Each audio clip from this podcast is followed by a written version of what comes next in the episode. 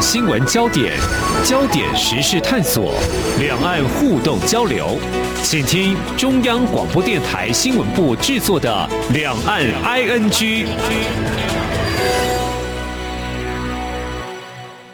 大家好，我是宛如，今天是七月二十七号，星期二。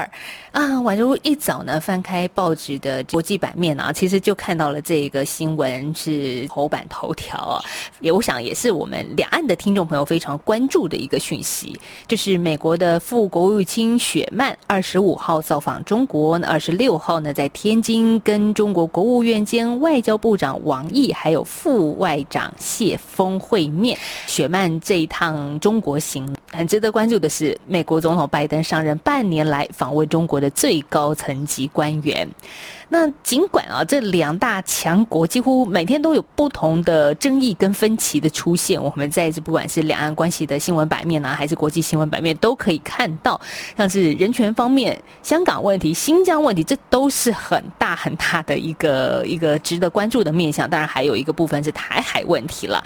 但这一次雪曼访问中国，我们要怎么样来观察他见了谁？怎么见？为什么去之前一波三折呢？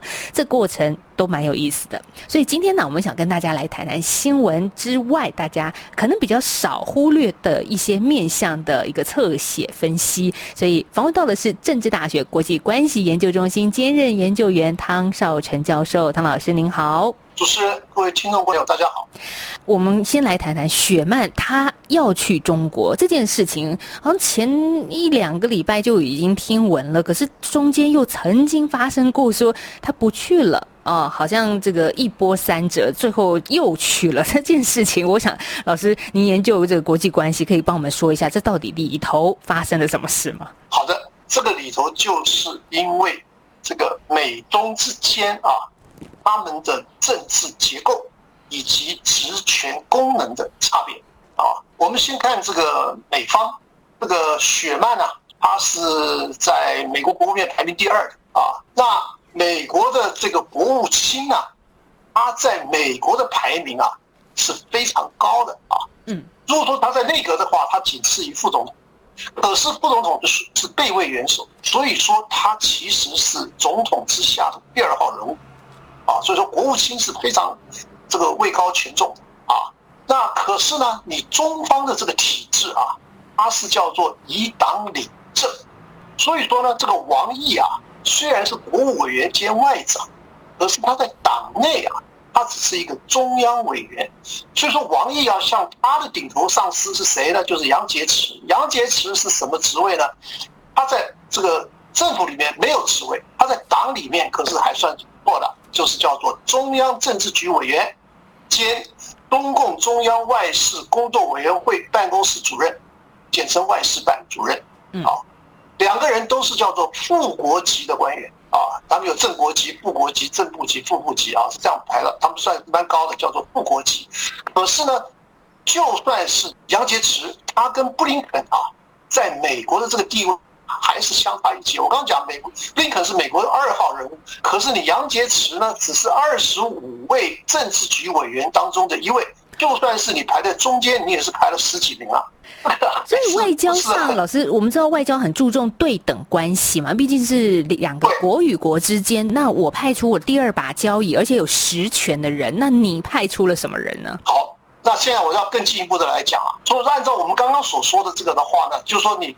不管怎么样，你林布林肯就是要跟杨洁篪是对等，所以说我们看那个上次阿拉斯加那个会就是这样，对对不对？嗯，就是杨洁篪去主台啊，王毅还坐在旁边啊，这种安排来看的话呢，那 Sherman 他应该是跟王毅对等，可是，在体制上 Sherman 对等的又是另外一个，应该是叫做第一副部长，叫做乐玉成，因为他们那个时候就讲了说他应该是跟乐玉成来对。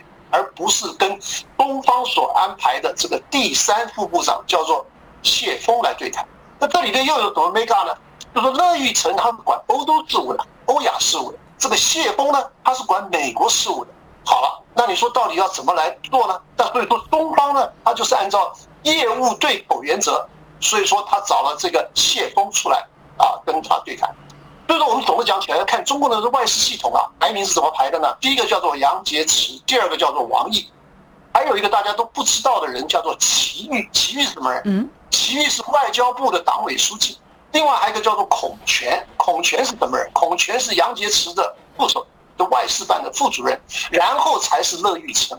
所以乐玉成是在整个外交系统里面他排名第五的。可是如果说你是干在外交部的，就是不管党只管这个行政单位的话，外交部的排名是什么呢？王毅第一，祁煜第二，乐玉成第三。中间还有一个叫做马朝旭的，马朝旭管什么呢？管国际组织的副部长，然后才是谢锋，所以谢锋是第五名，外交部里面的第五名。可是如果说你在外交系统里面，就你把党的人也把他算进来的话，那这个谢锋可能排到第七、第八去了。你要用谢锋来跟我谈，这个是矮化美方的这个地位，所以美方就不愿意。结果后来怎么办呢？后来就大家达成一个协议。这个协议就是说，按照中方的这个建议呢，先跟谢峰谈，这个叫做会谈，然后再跟王毅见，这个叫做会见。那所以说这样子的话，那两个都有了。所以就中文上或者外交辞令上，会谈跟会见这个档次有不一样。会见只是说我礼貌性的，我不谈实质问题。哦，是。那会谈就是要谈实质问题。就差在这儿，意思就是说，你还是得跟谢峰去谈，然后呢，谈完了，那我再跟你来一次礼貌性会见。是，所以说双方后来达达成协议了，是谢峰跟王毅两个一起来对付这个对方的这个对手，美国的对手。嗯，好，那这个谢峰又有什么特色呢？谢峰他曾经是外交部驻香港的特派员，同时他现在呢，他又负责新疆事务。也就是说，他他现在负责的这都是美方非常敏感的这些事务，啊，然后呢，他又负责美国事务，那所以说，你说东方他用这个用这个人来，他确实有他的盘算，啊，一方面我是要贬低这次的成绩，当然他不会这样承认，可是我们看起来就是这样。那另外一方面呢，哎，他是又管香港，又管新疆，然后又管美国。那当然跟你是对口的，所以说这就变成说这个叫做这个业务的对，可是呢不对等，差在这儿。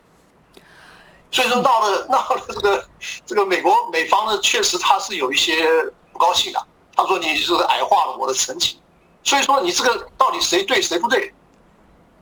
在关系好的时候，就美中关系如果好的时候，大家都不在乎。可是现在就是因为闹成 闹得闹得有点不可开交，所以说呢，啊 双方就很在乎这个排名，或者很在乎这个啊地位。那所以美方现在他特别的要感觉到呢，是说你由谢峰来的话，我就不接受，他就不来了，啊，所以说在七月初的时候，那个美国啊国务院他在宣布这个 Sherman 出访的行程的时候呢，他没有包括中国。那后来谈来谈去，谈来谈去的这个已经出访了，是在二十一号，那美方才宣布说啊，他在日本、韩国、蒙古之后会到中国来访。看起来好像是一个临时插进去的行程，不过里面其实外交的折冲安排其实是做了很多的功夫，包括王毅的礼貌性的会见。今天老师教了我们了，会见这件事情也是。还有还有一点啊。现在美国驻中国跟中国驻美国大使都不在位。美国大使怎么回事呢？他去年十月他就离开了，不告而别。他说我要去替川普竞选助选。所以说从去年十月到今年，你想想看，现在已经是快到八月了，啊，十个月。美国驻北京的大使馆没有大使，空的呢。美方要说派一个代办。而这个代办呢，是被中国是认呃认为是不受欢迎人物，因为他以前在香港做了一些事儿，中方接受的，是把他变成不不受欢迎人物。那结果还是空在那儿。那中方为什么空在那儿呢？是说原本崔天凯七月初他年龄到了，他要退休了，他说就说他这个职位也做了很久了，他要离开了。可是呢，中方已经有了备位人选。可是中方是派人，美方你不派，那你不派的话，那我为什么要派？那我派的话不是剃头担子一头热，而且你在那儿已经空了十个月了，拜登上来也也也半年了，你还是不派，那所以说东方也不派，所以说就搞成这个两国的大使都不在位。所以说，这个也可能是说，因为美方大使不在，所以说造闹造成中美双方啊这个联络不洽的这个一个重要的原因。否则的话，就是应该你大使在当地，应该去来安排这些细节，嗯，对不对？那所以说，这个也是一个 make up 啊，也是就是说一个很重要的原因。那所以呢，总的讲起来呢，就是说现在双方虽然是谈了，可是呢。我们就要看他们什么东西呢？就要看他们的这个两国的这个政府的网站到底怎么说的。是，就是官方怎么论述这一次的雪曼到中国的这一趟？哎，这里头又有很多眉角啊。可是，在谈这个问题之前啊，嗯，我还要再讲一点，就是说美方啊，就是在这个雪曼啊，他访华前一天，东方就宣布了对七名美国官员还有一个实体的支持行执行制裁。对，这个大家都知道。那这个就是回应美方对于香港官员的制裁。那王毅就特别讲了，他在这个雪乱访问前一天啊，他说啊，没有一个国家是高人一等的。我给美国补好课，如果说你这连这个都不懂的话啊，哇，这个话就已经已经是是很不礼貌了啊。这个一般来讲，你这个有朋自远方来，你这个不亦乐乎。可是现在是一一反以往，一反以往什么样呢？这个就是一种所谓的新常态。外宾来之前，先给他吃排头，啊，先告诉你哪里不对，啊，或者我先批评你，批评你一顿，啊，然后再来跟你谈。现在变成这种情况了，啊，那另外呢，就是说在这个之前，美方也虽虽呃做了一些事儿，一方面当然啊，他是这个打压了，这方面我们大家都很清楚。那这里头最重要，我觉得还有一点呢，就是在呃。差不多现在五六天前了，这个美国参议院的这个军事委员会通过了二零二二年的这个财政年度的啊国防授权法，这个里面有两个重点。第一个重点，美方他是说他要自己维持足以恫吓中国单方面改变台海现台海现状的能力啊，这个就是美方自己要做的。另外一方面呢，就是美方要跟台湾合作的共同防卫。哇，那这个不行，你说这个北京，哎，听起来那当然这个是火冒三丈啊，对不对。那另外一方面呢，哎，美国国务院的那个发言人他又说了，他说呢，我们不愿意将双方的这个竞争跟斗争啊变成冲突。啊，你说哎，拜登说哎，我还想跟你设一个热线，啊，以前我们两国的这个。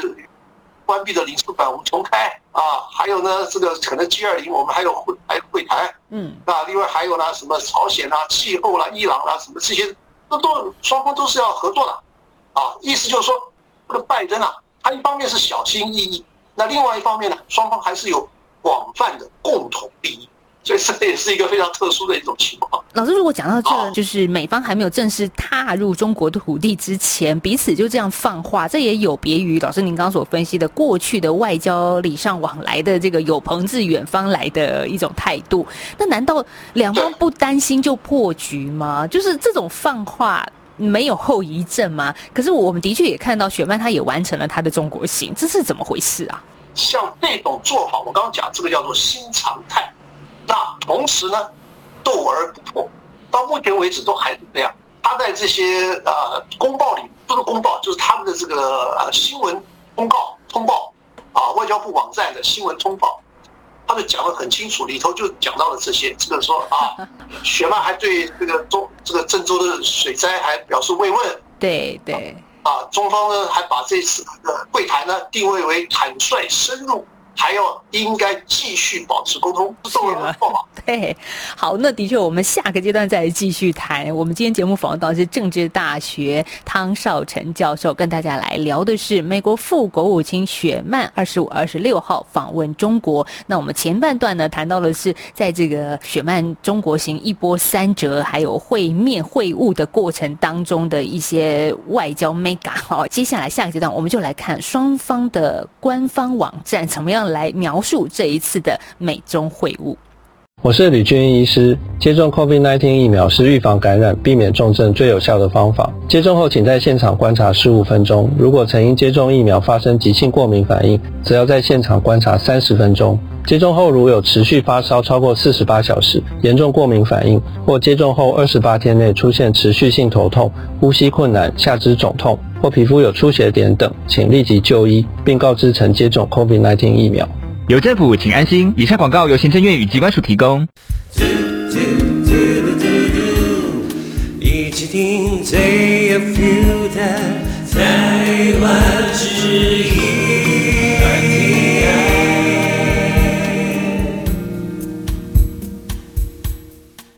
继续回到两岸 ING 节目，我是宛如。在今天访问到的是政治大学国际关系研究中心兼任研究员汤绍成教授。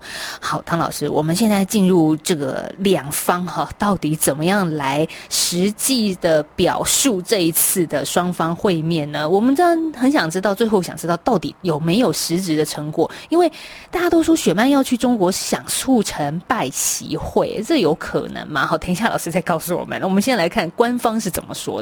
好，在这个中共的这个外交部的网站里面啊，大家都可以看得到啊，在七月二十六号，总共有六篇由谢峰所署名的新闻稿，啊，叫做谢峰打两点，然后怎么样怎么样怎么样怎么样，然后呢，最后他就把这个六篇呢都整合成一篇啊，这个完整的新闻稿，可是呢，全部的这些内容里面从来不谈王毅。王毅是后来，当然这个是他同样时间了。可是在这个谢峰的这一段里头呢，他完全是讲谢峰啊。那王毅的话呢，因为在外交部的网站里面，王毅是单独列了一个他的一个栏目的啊，跟这些啊其他的官员是不一样啊。所以说你光看这个谢峰的这一段的话呢，好像根本王毅不存在啊，王毅在另外一边啊。那在这个谢峰里面就讲了，他说你是中这个。中美关系之所以搞到现在呢，就是因为你美方想把中国当假想敌，然后呢，你这个妖魔化啊，这个这个应该要赶快来改变这种啊危险的对华政策啊，一上来就不客气啊啊，完全就是这个短兵相接了。对，我看到谢峰有说，这个美中关系陷入僵局，要归咎于美国，哈哈，这也是也都蛮重的一些话。就这个意思了啊。对。那此外呢，他说你美方你讲了啊，你说这个三三种方式，一个是竞争，一个合作，一个是对抗。他说这个根本是障眼法啊。另外说美方说什么基于啊规则的国际秩序，他说这是美国的包装。他说你这个新冠溯源啊，应该是多点调查，你美方的那些也要调查，不是光只要调查中国啊这个。然后呢，香港啊、新疆啊、台独啦、啊、什么的，这个全部都有。还有一个呢是说，他中方还提供给美方了。两个清单，两份清单，一个是纠正错误清单，一个是关切重点清单。啊，那纠正错误呢，就表示里面啊，比如说啊，美方现在禁止一些中中国留学生啊什么的，他说你这个错误应该纠正啊，给呃不给签证啊，不给到美国留学了什么的。啊，那严重关切呢，当然就是啊，台独、疆土什么这些。嗯，那至于气候、伊朗还有朝鲜这些问题呢，哎，这个中方就讲了。美方不应该又打压又合作，啊，意思就是说你还要跟我合作，没错啊，可是你不能打压我，啊，然后才讲了啊，雪曼又对于水灾的慰问啊，还有东方最后我刚刚讲了，就是嗯，他把这一次的谈话呢定位为坦率深入，结论应该继续保持沟通，啊，这个就是在这个啊。谢峰的这一部分，那在美国官方他们是怎么样来描述这次会议？对，他这个美国国务院啊，他有一个叫做 read out，就是也是一个新闻稿啊，他就讲了，雪曼跟王毅进行了坦率公开的会谈，啊，跟王毅进行会谈，他是一首先呢、啊，当然雪曼就说慰问慰问灾情啊，可是他闭口不谈谢峰，嗯，没有，好像在他那个网站上你看不到谢峰这个人。啊。那跟东方的这个重点是完全不一样的啊！他同时呢，他强调什么呢？他强调这个公开交流的这个重要性啊！而且呢，他又再度讲了，他说不愿意与中国爆发冲突，意思就是说我不是来找麻烦的啊！我我可是我是来跟你要来这个呃讲事情的啊。所以他讲了，那就是把这些东西全部再重新重新再这个数落一遍，香港啦、新疆啦、台海、南海、东海啦，那还有一些美国人被中国拘留啦，还有新冠疫情，你说你不跟啊世卫组织合作，他表示担忧啦，还有说你这违背了一些美方的价值啦，啊，还有破坏了这个国际秩序啊，等等等等，就讲这些了，啊，就等于说他也是把他的这些呃关注关心的问题呢，啊，全部在全部再再再讲一遍。嗯啊，那当然里头还有些就是有合作的东西了啊，对不对？有这个啊气候啦，有这个呃还有呃防止扩散啦，还有这个呃伊朗啦呃伊朗啊伊朗啦什么什么朝鲜啊什么这些问题啊，意思说这些东西我们还得要合作啊，大概就这样。那所以说呢，这个情况呢，就是说你在这种针锋相对的这个氛围下，你能够做什么呢？那应该就变成一种，让我的用我的话来说的话，就是。各自表述多，实质协商少，可是还都愿意保持沟通。那王毅呢？他又在他的这个网站上面，他又画了三条线。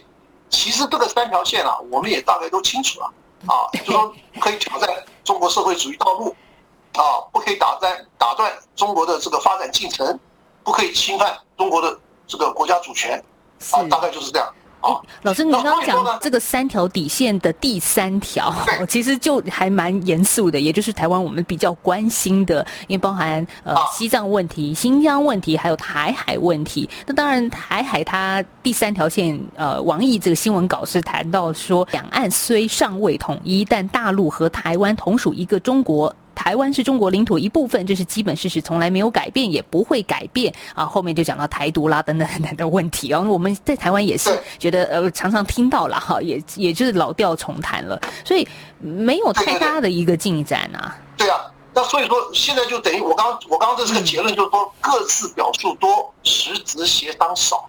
你说你台湾问题你怎么谈？你要谈什么？嗯，而且在这么短的这个时间里面，你这么多的议题，你你我觉得。根本就没有进入到实质的协商，嗯，根本进不去，根本没有时间进去，因为这个这个冲突冲突点这个太爆裂了，啊，根本就进不去。你说你美方，你你你说你中方你怎么讲？你说你啊，你你美军你要你不准到台湾来，那不是他已经来了吗？那你要怎么谈呢？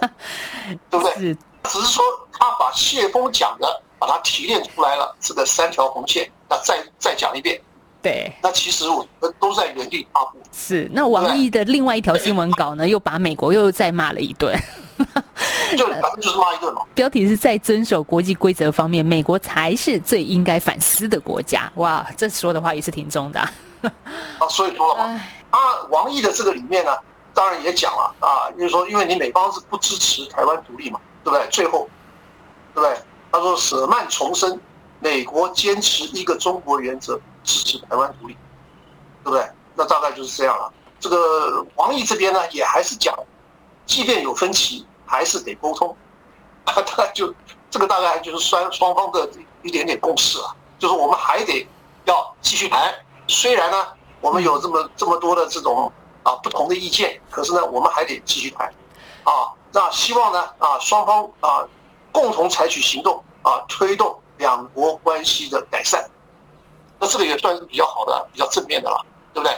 好了，那我现在做个结论呢，就说美方现在呢很简单，就是两面手法多管齐下，而且呢硬多软少，他来硬手多，软手少啊，所以说让中方呢有点这个这这个这个招架吃力。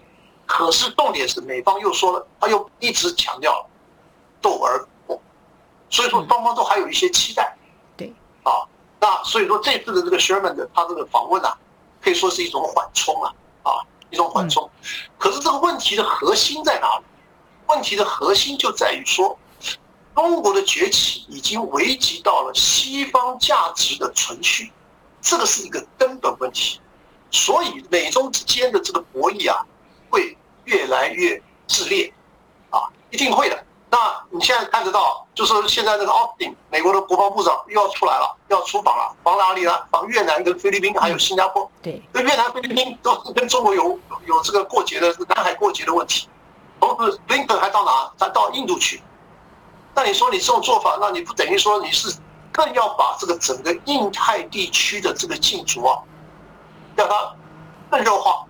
也就是说，这个火其实已经在烧了，但是美国还是继续放柴下去了。所以，老师您说越来越炽烈哦。但是，美国其实在去之前也说欢迎竞争，但是要有个公平竞争的环境和护栏，确保两边关系不会变成冲突。所以，这个护栏一样在双方之间也是存在的。斗而不破，对，我还是双方都要维持斗而不破的这个格局。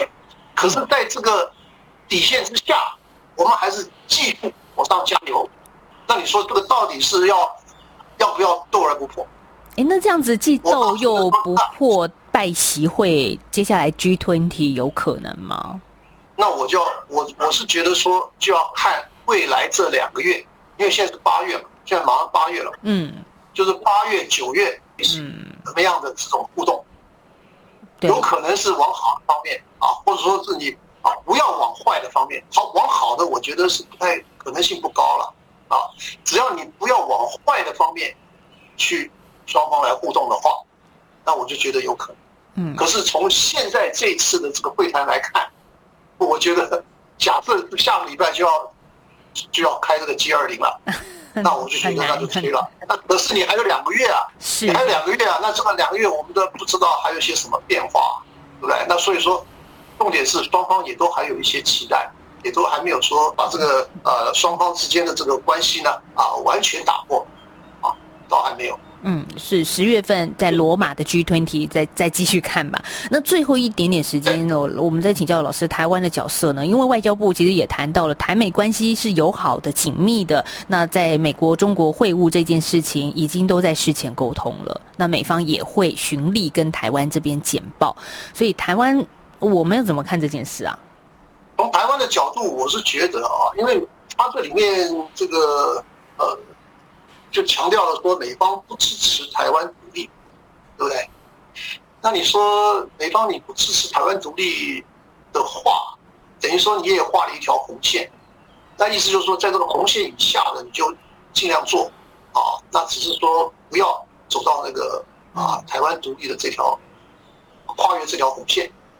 那所以说呢，那我倒觉得说这个东西对台湾来说也应该算是一个机会吧，对不对？你说，因为原本如果说美中之间啊一直斗一直斗斗得很厉害的话，那他根本不希望说你台湾去跟对方有些什么样的接触。那既然美方已经讲了，尤其这是 Kurt Campbell 讲啊，而且在王毅这边也讲啊，那所以呢，我是觉得台湾这边应该还是要主动一点。这样子的话，最起码把这个两岸之间的这种剑拔弩张的情况稍微的把它缓和一下，我倒觉得这个是应该算是啊，我们这边来保障我们人民身家财产的一个非常重要的一步。哦，那只是说看看这个看这个政府要怎么做啊，像什么那个陆委会那个主委邱泰山，他是说这个什么九二共识这一页已经翻过去了，其实九二共识这一页是翻不过去的，不是你怎么翻过去？河南水患，其实蔡英文总统也释出了关怀的善意啊。对啊，可是后来就没了，后来就没有后续了。重点是说，九二共识你要用一种没有九二共识的九二共识来取代，而让对方还能接受，那这个就 OK 了。那可是你九二共识已经搬过去了，但九二共识是根本不是搬过去不搬过去的问题。就是说你，你应该照你的说法的话，你就应该把外交部并到外并到不把陆委会并到外交部去。那这样的话就表示你的你的说法是正确的，可是你又不你又没有做这个事，那对方也是这样啊。而对方现在他一天到晚讲九二共识啊，那所以说我们这边的话呢，你就要拿一种不是九二共识的九二共识来跟对方对应。那你说你要对方放弃？那我觉得好像也不太不太现实。美国跟中国之间现在的一个关系进程发展，可以慢慢去思考台湾怎么，我们怎么去面对未来两岸关系的布局了。老师其实最后也提点这样，觉得说我们台湾或许可以再积极一些，这是老师的建议。这样子对我们的这个保障是比较大一点。那我们所以我说台湾应该应该掌握好这个这个时机点，以及掌握好这一个这个美方的这个核心的说法。然后你看看用什么样的橄榄枝，或者用什么样的方式，然后试试看，看看对方会怎么样，再说。好，我们的今天节目访问到的是政治大学国际关系研究中心兼任研究员汤绍成教授。谢谢老师今天为我们所做的分析喽，谢谢。好，谢谢，谢谢。也谢谢听众朋友今天的收听喽，我们下次再聊，拜拜。